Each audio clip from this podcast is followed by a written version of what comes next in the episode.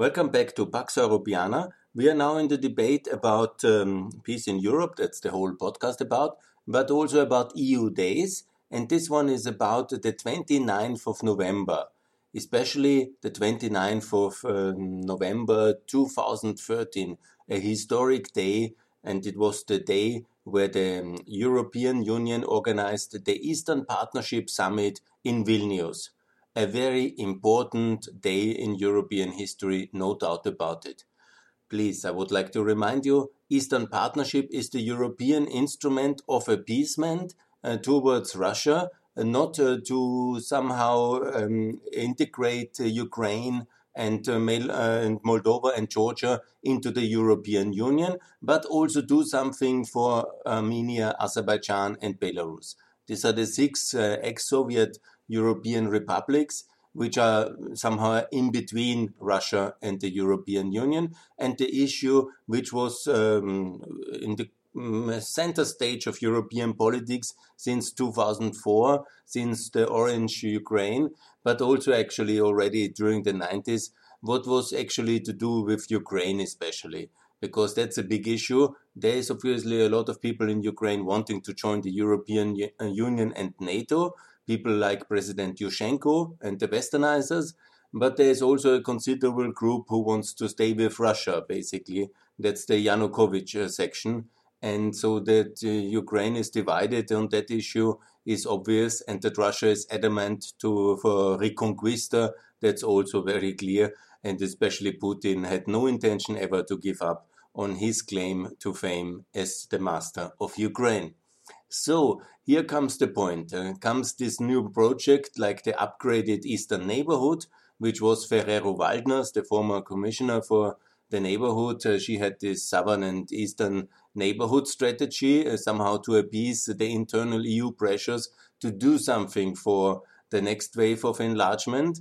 But obviously, as I have already outlined in several um, podcasts, this line of thinking, which I belong to, that we should have continued in 2004, was basically a very small minority uh, because of the 10 new countries and then Romania, Bulgaria, and also Russia's rise and influence after Putin, and also a certain tiredness for enlargement. It was simply complicated, expensive, and not so, in a way, great perceived because the reality of it is it's obviously a great success for the countries it's really great progress, but it doesn't go overnight. Transforming new countries into European standard democracies, rule of law is not a five years project. This is a generational project and it works very well. But obviously there was a lot of resistance uh, from all sides and people like me, they had basically been defeated. So there was neighborhood and then uh, the countries which are really carrying the idea this is Poland, the Baltic countries. Uh, they have been part of the Russian Empire still 100 years ago. Obviously, they have a total different perspective than the French and the, uh, who have been always allied with uh, the Russians historically, or like Italy and Spain, who are very far away and couldn't care less and see all Eastern Europeans as kind of competing with them for opportunities of uh, transfers of Northern European taxpayers but also on the markets, uh, basically also on the labor markets, and so they were not so not so hot on more Eastern Europeans in the European Union. So, especially that was more or less the case. And then the Eastern Europeans, that's what I wanted to say, and also the Northern Europeans, they had a more moral fiber and also more concrete economic interest and also more interest in um, strategic um, containment of Russia and they were less uh, dependent uh, in the energy sector or more aware how extremely problematic such a dependence is, they have pushed for this compromise of this Eastern Partnership. It didn't happen actually in the South. There is no Southern Partnership up to now.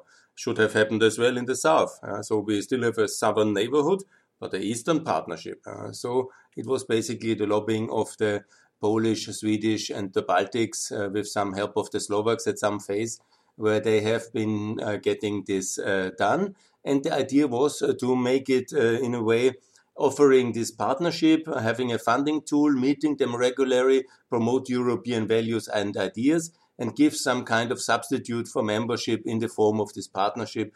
And also the ones who want, they can have also deeper comprehensive free trade agreements. That is also a tool of basically association economically, short of political membership.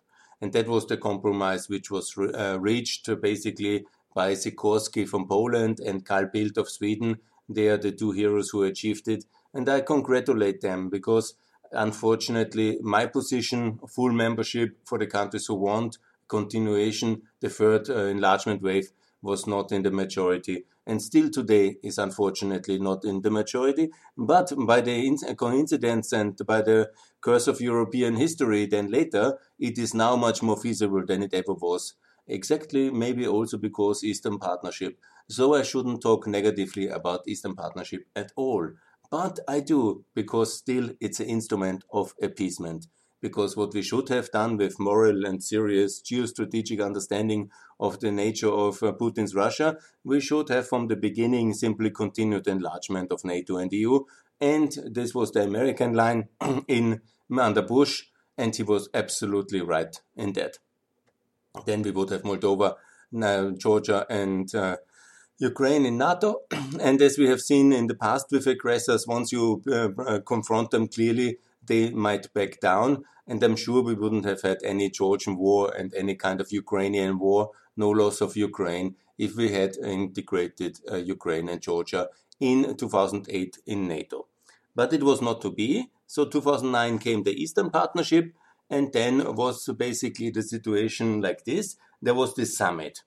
And in the run up of the summit, the Ukrainians have already agreed to sign also the DCFTA, which actually at the summit the Moldovans and the Georgians signed. And for, did, uh, for that two signatures and for that progress, really I want to congratulate everybody involved because it was a major breakthrough for democracy, Europeanization, and the European future of Moldova and Georgia. Whereas again, it is not the same like the EU potential candidate status, and the IPA funding, which is the pre-accession funding, which for all Balkan countries was already 100% clear that this is the road ahead. And also Bosnia and Kosovo are EU potential candidate countries. They receive much more funding, much more grants, much better treatment, much more support, much more integration, and a clear political director and, and trajectory into the European Union as full members, which Moldova and Georgia at this moment still don't have. But it's not, um, you know, that's okay, that was the compromise of the partnership. But imagine the following situation. Yanukovych has basically signed, and his administration was in power since 2010, and they have negotiated this DCFTA with the European Union. Nobody else. It was his government, his administration negotiating with the European Union and it was him initializing it. That means basically the negotiations were finished in 2012. And then came obviously the third term of Putin, and then came the big withdrawal of Obama in August 2013. And then Putin felt so empowered to end, to stop the signature. And that's basically what he did in many ways. Yeah. And then Yanukovych really didn't sign it. And obviously, I was not at the EaP summit in, uh, two, uh, in uh, 2013 at this famous 29th of November. But imagine, it's kind of historic situation, and it's also a complete defeat of European diplomacy in that moment. Yeah, because imagine one week before the um, Ukrainian side has made a government decision not to sign. And somehow, for example, the logical thing when you make this kind of embarrassment step, you don't go as a president to that summit. But Yanukovych went to the summit. He was participating. There was legendary discussions with the um, German chancellor and, you know, all these personal things. And then they tried still to talk him into the signature. But he was not to be budged. He simply went there, partly went into hiding. Uh, then there was all this media speculation, will he sign or not? I mean, it's a complete embarrassment for European politics, yeah, because you should be, I mean, if you, for example, uh, have agreed on something and then you arrange a signing, a signature ceremony, that's basically only a symbolic step. In, you know, the content is already one year before agreed. It's not that you go somewhere to have a group therapy and you discuss about issues and no, no, no, no. This was already all done. It was everything agreed. The idea was basically that this is a ceremony where everybody is on the top level for signature signing, everything fine. And actually that would have been the plan. And it didn't happen. And you know, you have to imagine this kind of total embarrassment for European politics at that moment.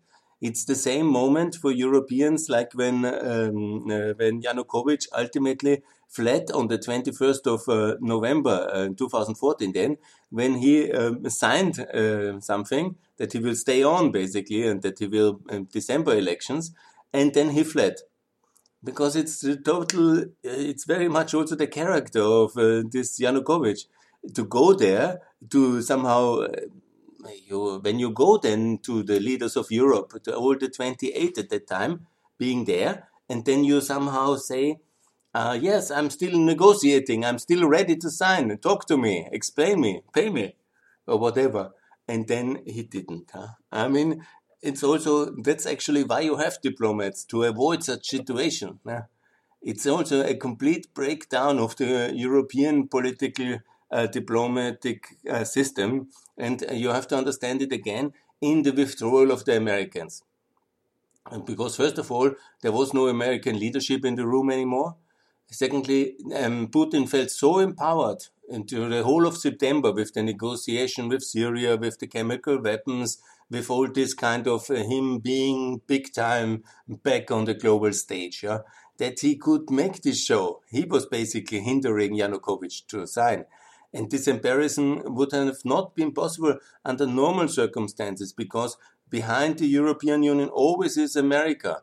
And this is via unity in purpose, values, and of course, we have many conflicts and differences, but this was the case from 1940, you can say 45 or 44 or 47, from the start of uh, this, uh, or from the Atlantic Charter is maybe the best moment to, to name. But there was unity and there was clarity and there was always in the big issues cooperation. But America was out of the room, uh, rolled over or rolled back. I don't know exactly how to describe it. And then this uh, debacle happened. And this is really a debacle in many ways. Yeah?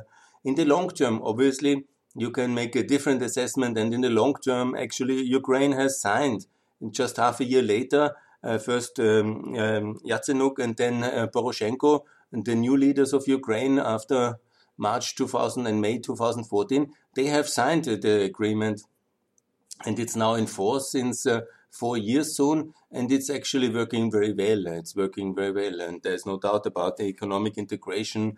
But all the other things which happened eh, in between, the whole Euromaidan, the brutality and all the other the, the wars and the annexation, uh, the Donbass, uh, 14,000 people dead. Yeah, I mean, we have to ask ourselves, first of all, this American withdrawal, but secondly, also the weakness of European diplomacy, that people can negotiate something with us, then appear on summits, and then uh, not sign things which are agreed for years. This was a 10 years negotiations. Uh, this is not a, it's not a student camp where you change your opinions. Uh.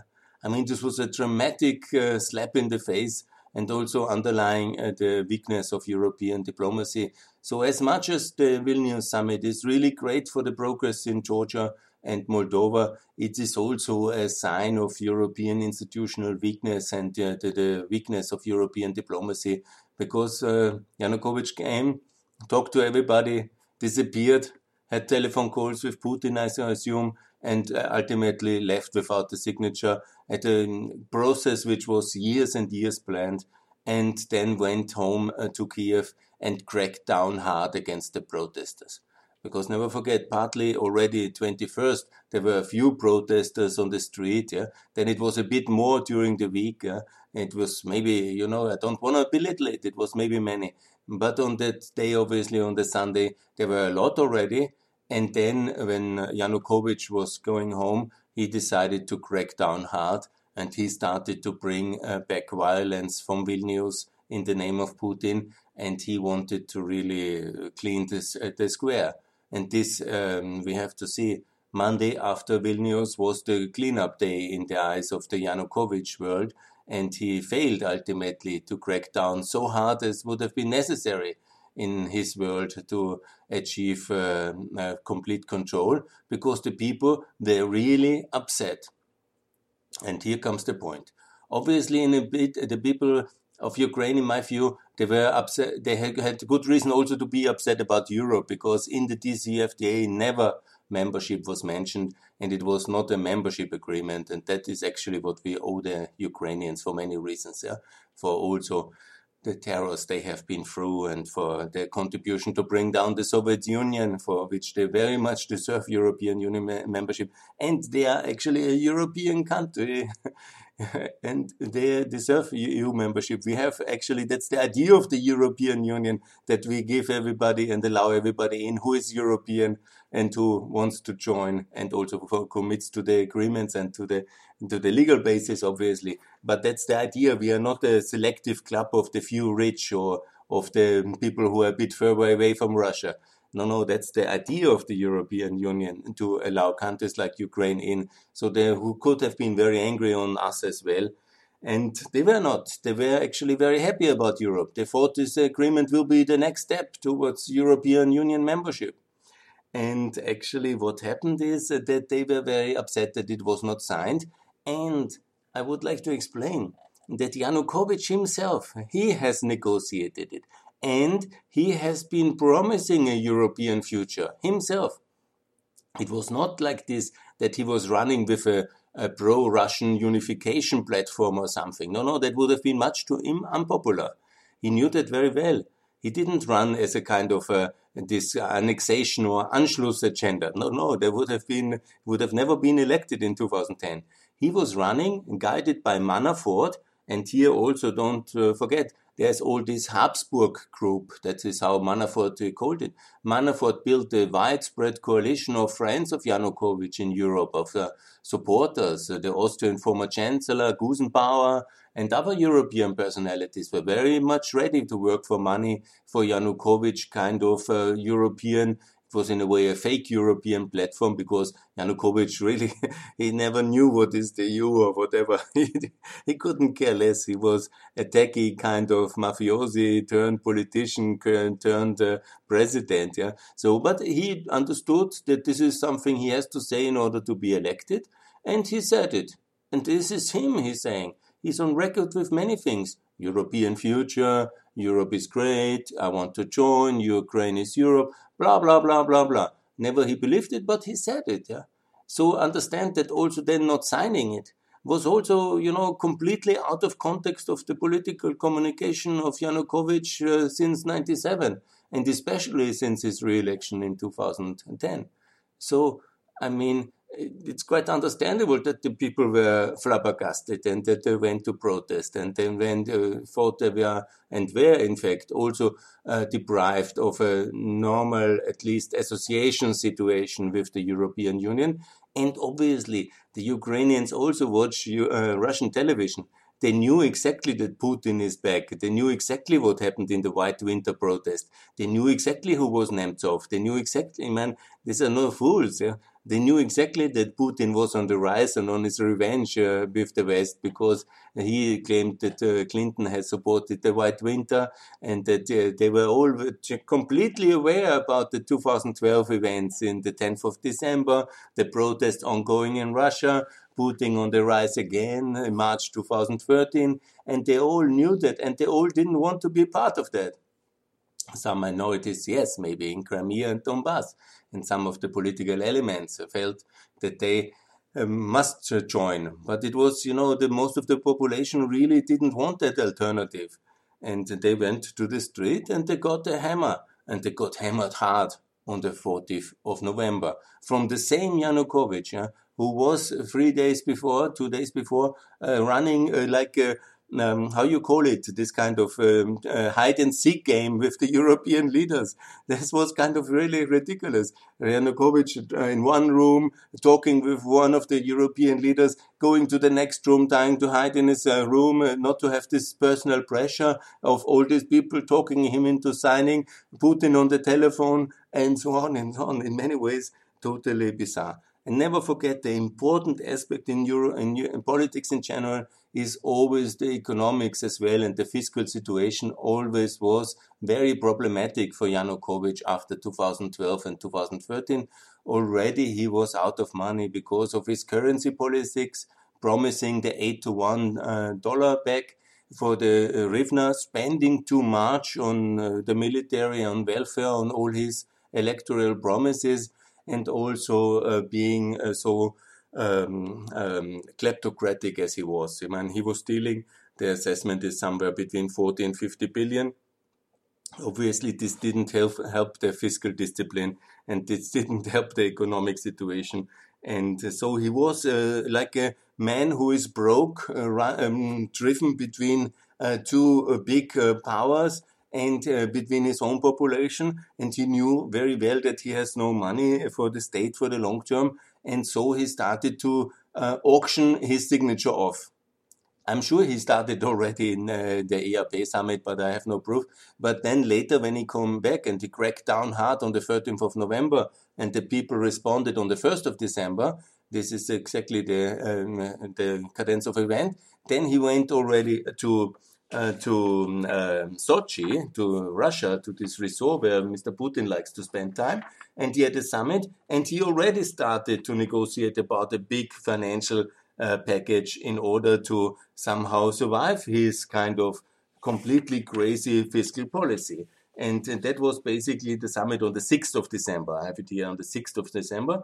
They had this summit, and he was already negotiating, trying to find um, um, balance. And then uh, there were many statements in the uh, framework of December where his prime minister was first talking about EU having to pay 20 billion, then 27 billion, and ultimately 15 billion was the price the Russians were ready to pay. But it's not, you know, the way that the Europeans work we are not buying countries. we are not auctioning for opportunities. It's a trade agreement. It's an association agreement. Obviously, attached to it uh, comes um, support, yeah, like uh, um, for structural support for implementation, and there is also money supported uh, with the EaP summit, and this is obviously supported, but not in that dimension. It's not that we buy countries ultimately, yeah, into the EU. It's meant that uh, being part of our trading system is economically useful and it's fruitful, and countries get richer, and they do. Look at Romania, look at Slovakia, look at Poland. They are all very well developed countries now.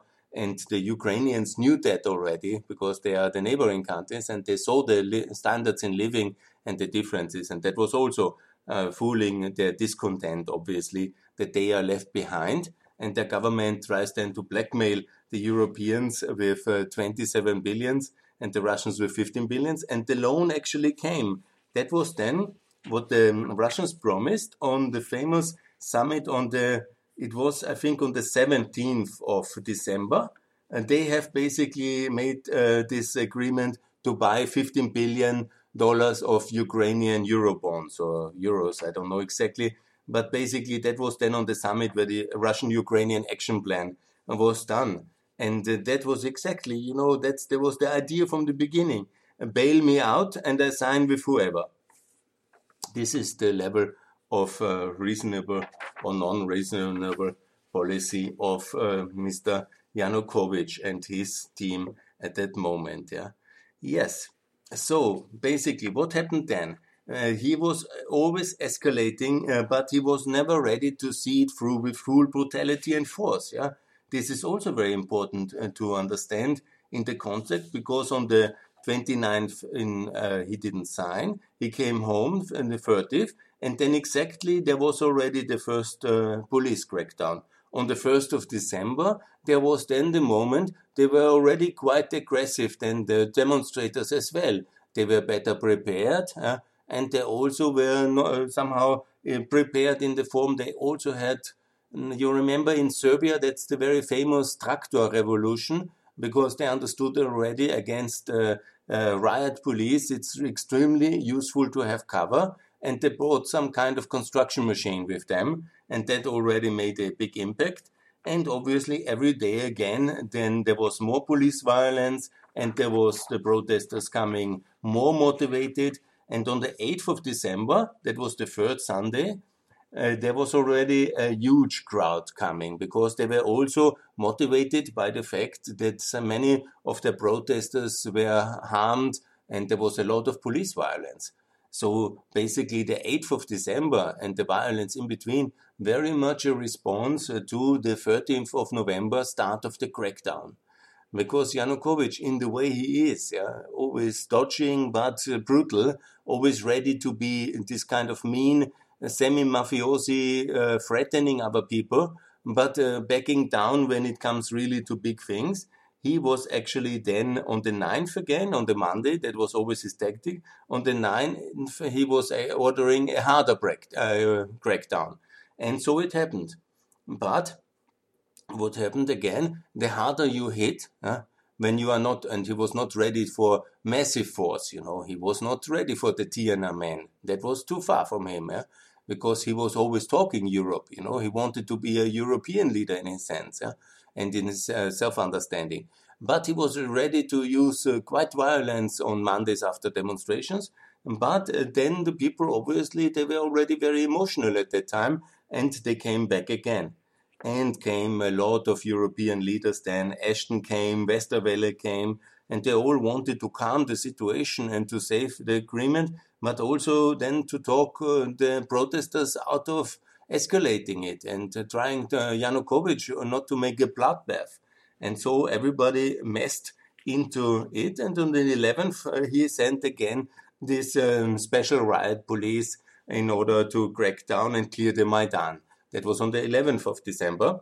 And at the time already, they were negotiating with Russia. And this was the run up to this big summit on the on the 16th or 17th, it was, yeah and they were already asking um, uh, Russian support. There was on the 12th already coming this um, this FSB, this uh, Russian KGB uh, experts, in order to see how to really clear the square. Good. On the 15th December was coming John McCain uh, to avoid another Tiananmen in Europe and making a speech about the um, European future. Not talking much else than Yanukovych was always talking that uh, Ukraine is Europe and they should sign this agreement. Yeah, it was not about NATO membership or something. That all came later. And then it was uh, the situation of this uh, um, Yanukovych going to Putin, to Sochi, and signing this uh, counter proposal, basically, the counter concept uh, towards uh, the EaP summit and the DCFTA. That was the so called Russian Ukrainian action plan of these 15 billions and also closer alignment with uh, the Euro-Asian Economic Customs Union. And basically, that was uh, the idea. And then Yanukovych started from this moment to talk openly about uh, signing both. That is, um, in some ways, would have also been possible because the DCFTA doesn't give exclusive power um, for authority for trade negotiations. So he, when from that moment, uh, talked about signing both, but he didn't sign basically only the one with the Russians, and he didn't sign the DCFTA because that was seemingly part of the agreement. And then it all went downhill from that because then it got uh, even wilder, and another big protest came, and he seemingly had was afraid uh, to lose control completely, and then they started individual acts of violence of very heavy violence. And here the case I have to mention, it's uh, Tatiana Chornovol. She was really uh, savagely beaten and left uh, to die in a ditch. And she was a famous uh, journalist from Ukraine already beforehand. And she investigated against uh, this major complex, his kind of uh, Mar-a-Lago, if you want to call it like this, at the Dnieper River, a big former monastery which uh, Yanukovych bought and built in his Mezhyhirya. That's the way they are calling it, this village and this uh, site. And she investigated into this enormous property worth um, whatever. I don't know the exact numbers and whoever, but I was there. It's huge. It's a kind of hacienda style with a huge building and a, a boat for pleasure. And she negotiated, uh, she investigated as an investigative journalist, and she was heavily beaten. you know, and obviously that was she was found alive and she is still alive. Her husband died in the Ukraine war. Rest in peace. And uh, she is a hero of Ukraine, there's no doubt. And uh, she was then, obviously, her case was then uh, open in the public. And this led also then to highly emotionalized protests and uh, to um, the um, New Year's celebration. Maybe that is the last moment I want, the last thing I want to mention in this podcast, because on the New Year's there were over 200,000 uh, people then celebrating the New Year, also talking about strategy, I'm sure, thinking about uh, Mrs. Chornovol being beaten up in the hospital and understanding and what will have to be done. They were thinking about it, and also the Yanukovych and Putin side they were also thinking about it. What will the year 2014 bring? All of them didn't know it very well. They had um, assumptions. The future was not written by then, and they were thinking, will there be a European Ukraine or will there be a Russian Ukraine? And at that time already, it was, mm, I think, no real compromise anymore possible because blood was spilled. Uh, the opportunities of solving everything in the early days of um, uh, December might have been there. Decisive European policy could have maybe achieved something at a kind of a settlement. It would have been relatively easy, and we could have had, with a similar situation, we have Serbia, which is a EU candidate country and has also a free trade agreement with the ERD-EU, with the um, uh, Russian Customs Union. And uh, they have also a free trade agreement with Russia. So there was, we have this, you know, not that I like the Serbian model, but it would have been fully possible to find a settlement at one or the other stage. Yeah? But Putin felt empowered to block this signature. Yanukovych was broke, uh, and they both were bent uh, for uh, getting it all and were no mean for any kind of compromises. America was absent, and the Europeans were mm, trying nicely, like always, correctly, but also not maybe um, putting enough money on the table. Maybe it would have been possible to put another 10 billion. Now, after the um, uh, all events, we have put another 15 billion. Actually, is the European contribution in loans and grants now for Ukraine in the last seven years. This is by coincidence the same amount which Russia promised in 2013. Maybe some more decisive steps, uh, maybe uh, would have uh, avoided the confrontation. But as the things were going in the middle of December and the first blood was spilled, nobody died up to then. To my best knowledge, I was reading, I think up to then, nobody died. But John Chornovol was beaten up badly already and the emotions were running high. A lot of people were injured already at that moment. And they were all thinking, what will be the future of Ukraine? And in my next podcast, I will uh, go into the events of January and February 2014 what happened then in these moments and what after a short break for Christmas and for the um, uh, 6th of January and then it really escalated into the middle of uh, January. And from this kind of uh, tough uh, authoritarian laws of the 16th of January and then it all escalated. And from that moment you can really then gradually speak of a small civil war about the future of Ukraine, which took place in the center of the Ukrainian capital Kiev, called the Euromaidan, and all this bloody escalation, which came then from the mid of January to the 21st of um, February, when Yanukovych, as he is, as he somehow did it in uh, Vilnius, he basically dodged all the responsibility. He simply faded away flying in the night to the east and then uh, uh, finding his safety. He fought in in Russia, and with it, all the tragic events of Crimea and uh, Ukrainian uh, war in Donbass uh, folded out. Basically, very much him to blame as well. And also the defeat of um, the 29th of November it is also him to blame because if he wouldn't have been so greedy before and not created such a fiscal chaos, he would not have been such kind of dependence of Russian support and he could have signed and negotiated everything smoothly and kept maybe today he would be still in power if he signed at that day on the 29th of February. So, in that way, a historic summit, Vilnius, with its plus and cons, great for Georgia, great for Moldova, long term also very good for Ukraine, but with many tragic uh, consequences and so many lives lost and so much blood and treasure spilled because of a signature which was not done. Remember the 29th of November. Thanks a lot.